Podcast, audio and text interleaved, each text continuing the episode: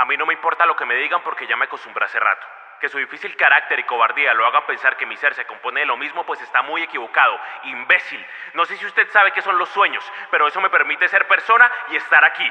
Aguantarme su agobiante actitud y su inexistente empatía como una de tantas piedras en el camino me va a llevar hasta donde quiero. Pero de la misma manera, no voy a permitir que alguien que está estancado en su propio odio desde hace tanto me venga a hablar sobre ser alguien en la vida.